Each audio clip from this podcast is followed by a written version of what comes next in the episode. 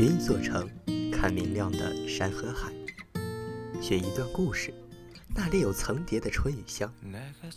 我们只是想要告诉你，何处才是你心安的归属。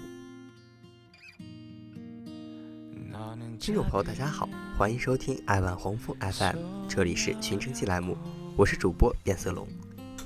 今天要和大家分享的是伊春。藏在小兴安岭中，有你不了解的一座城——伊春。我看过一段曾经介绍伊春的文字，里面说，伊春是开往森林的火车，沿途的风景是夹道欢迎的密林和原野。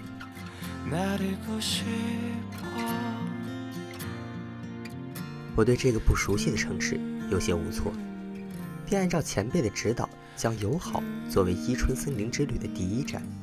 友好火车站是中国东北小站的典型代表，没有舒适堂皇的候车大厅，一扇门出去就到了小城的中心。坐车只需要十五分钟，但是火车却要走三十三分钟。一元钱的绿皮火车摇摇晃晃、吱吱嘎嘎地载着我穿越艳阳里的小兴安岭，带着我从伊春市到友好区的短暂旅程。原始森林里的景色在窗边闪现，尽收眼底。整装待发的列车员备好小车，开始穿越车厢的叫卖。角落里的某个旅客发出厚实却不恼人的鼾声。记忆里没有乘坐绿皮火车的踪迹，但是它却时时出现在各种各样的文艺作品中。于是，在我的梦里，绿皮火车也常常呜咽着前行。对于梦里有这样形象的一些人来说，绿皮火车不是空间转换的交通工具，而是关于时光转换的特殊旅途情节。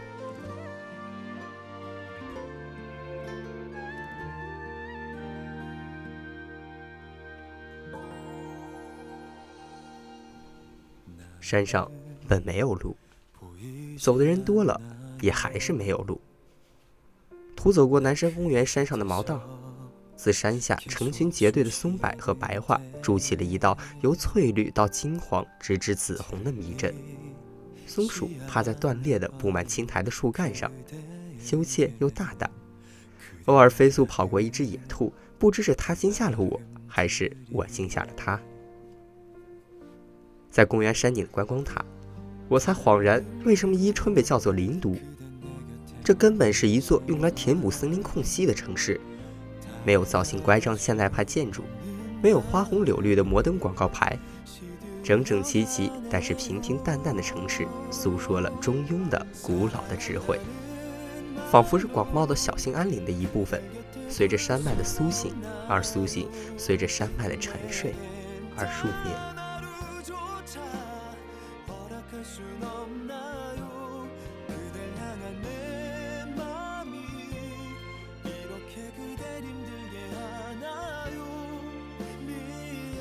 尽管温度很低，寒风也跋扈嚣张，但是我在这森林里的城市中，竟然品味到了只有南方细腻雅致的城市才具有的温柔的气息。这种气息不为风月所掩埋，不为深山所埋藏。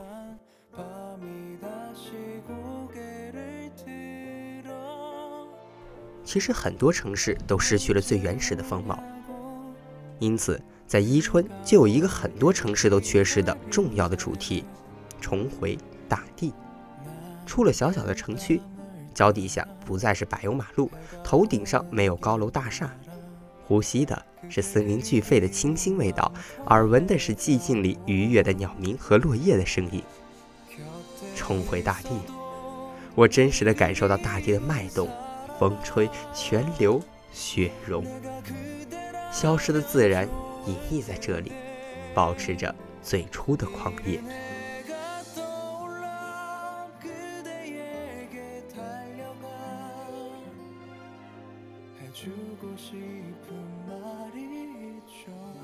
伊春不是个多么落后的城市，但是放眼望去，城区里栋栋以红色为主的楼房却并不突兀，大概就是不远处的绿色山带消融了城市的气息，森林。把刚与柔完美的融合在了一起，森林给了伊春独特的韵味，同时也给了伊春人自然的馈赠。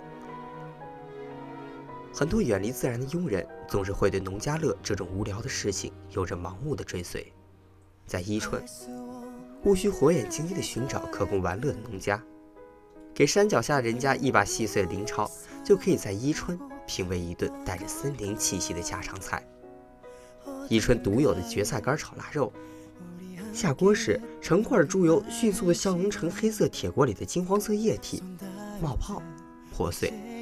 杀猪菜在伊春人的饭桌上独占鳌头，美西三股流的血肠让人食指大动。配上切片切条的青萝卜，没有哪些规矩，用手抓起来就往嘴里送。顿觉得皇帝老儿也没有如此逍遥。在伊春，山菌山菇从来就不缺，鲜的有鲜的滋味，干的有干的味道。不过这些家常菜却不够完美，唯有再吃一吃蜜槽鹿肉才好。想起来口水就飞流直下三千尺了。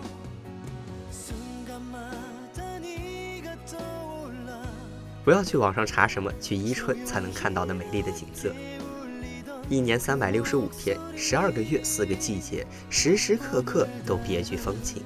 昆明的春，青岛的夏，香山的秋，哈市的冬，在不同时节的伊春里掩藏。不用走遍山河湖海，不用寻遍各色风光，上天的手指将它调成了最美的颜色，交融着，又泾渭分明。小兴安岭是黑龙江一道时间上的皱纹，伊春是东北平原上一颗血红的朱砂痣。时光给了这座城市最美的容颜，在小兴安岭的风风雪雪中，在东北平原的朝朝暮暮里，在北部边陲的起起落落上，一如往昔。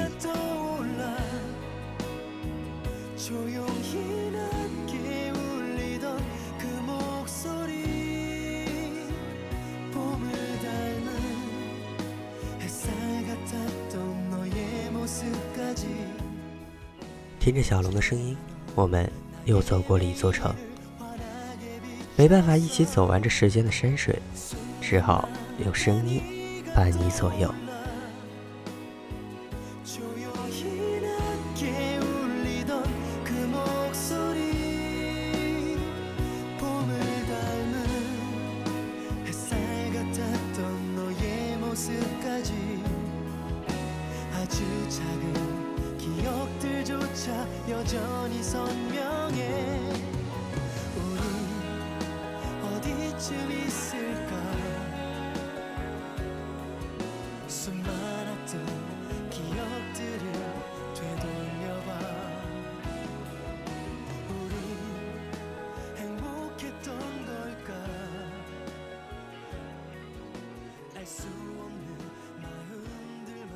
to tell